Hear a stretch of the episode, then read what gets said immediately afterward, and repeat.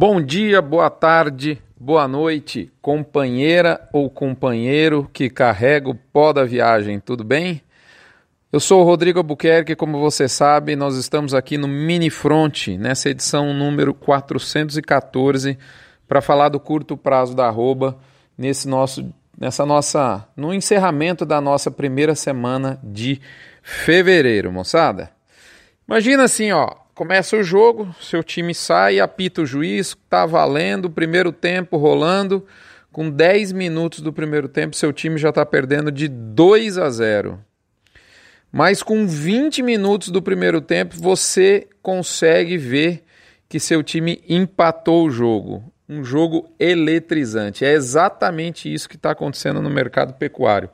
Nas primeiras semanas do ano, nós perdemos, na média Brasil, 7 reais por arroba. E nessa última semana, né, no nosso levantamento baseado nos dados da Scott Consultoria e do IBGE, nós recuperamos 7 reais por arroba. Nossa arroba Brasil está em 183 reais com 95 centavos na condição a prazo, com deságio médio no Brasil de 7,3% para arroba de vaca. Muito bem?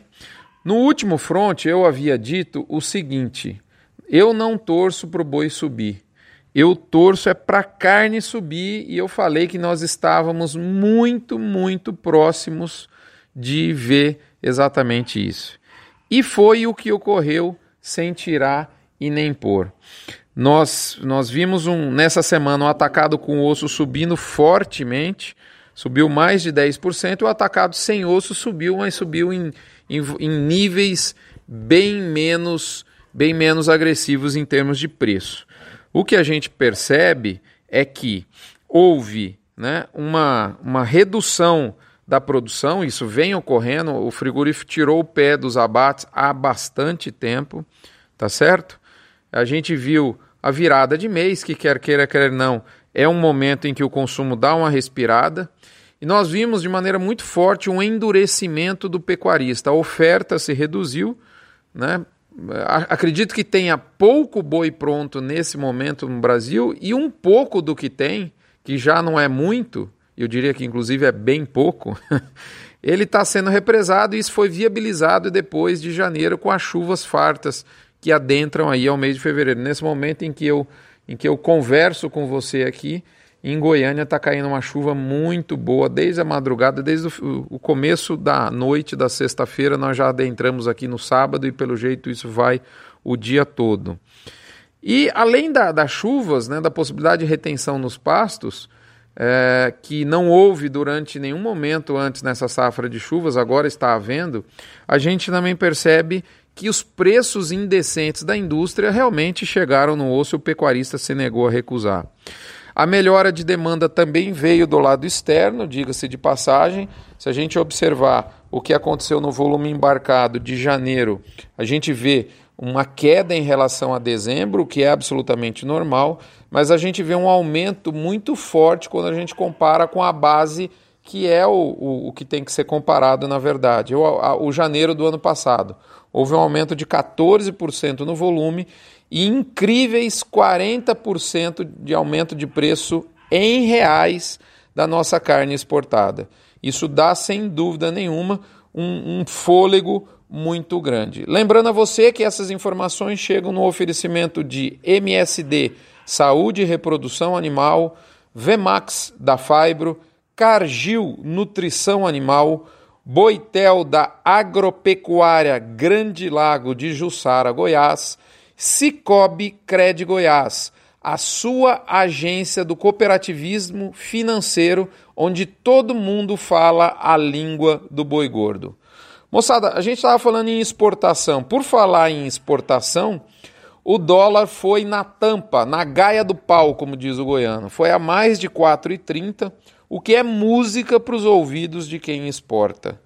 Muito bem? O fato é o seguinte, moçada: esse atacado que hoje está girando casado de 13,50, gente falando, dependendo da referência, até um pouco acima, ele consertou a margem do frigorífico de mercado interno, o que produz é, essas indústrias de mercado interno geram uma pressão positiva na arroba e tudo isso está sendo maior do que o período de, da mais absoluta incerteza global né, que nós estamos vivendo em função do problema China. Nesse momento, o que a força do pescoço do boi gordo é maior do que todo esse momento de incerteza global muito forte, como raras vezes a gente viu na vida. Muito bem, antes de anunciar, para te deixar curioso o que tem no front, eu vou lembrar aqui dos nossos amigos do gerente de pasto. Você que está aí no meio da safra de pasto, voltou a chover agora. Será que recupera ou não recupera o tempo perdido?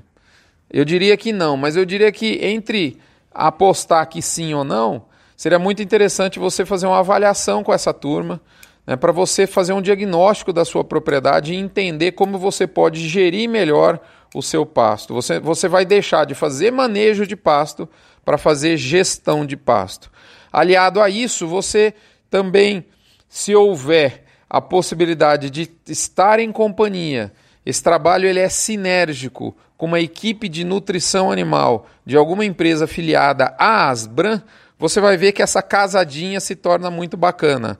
Unir gestão de pastagem com suplementação bem elaborada. E para isso a seu fornecedor precisa ser afiliado à Asbran, que é a associação que reúne 80% da indústria de sal mineral, de suplemento mineral do Brasil, você vai ver que essa casadinha é imbatível pelo fato de você fornecer o alimento mais barato do mundo, que é o pasto, otimizado pelo suplemento mineral. Como diria o meu professor Sérgio Morgulhes, o suplemento né, não tem que suplementar o que falta, o, o pasto que falta, mas sim tem que suplementar o que falta no pasto.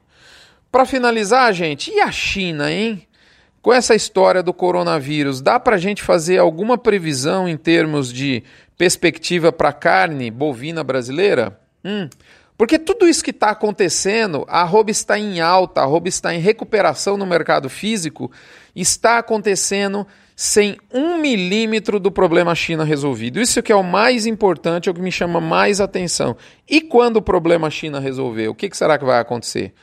Sem euforia nenhuma, não há motivo, não há sentido mais nisso, mas isso abre uma perspectiva muito firme de preços para o ano.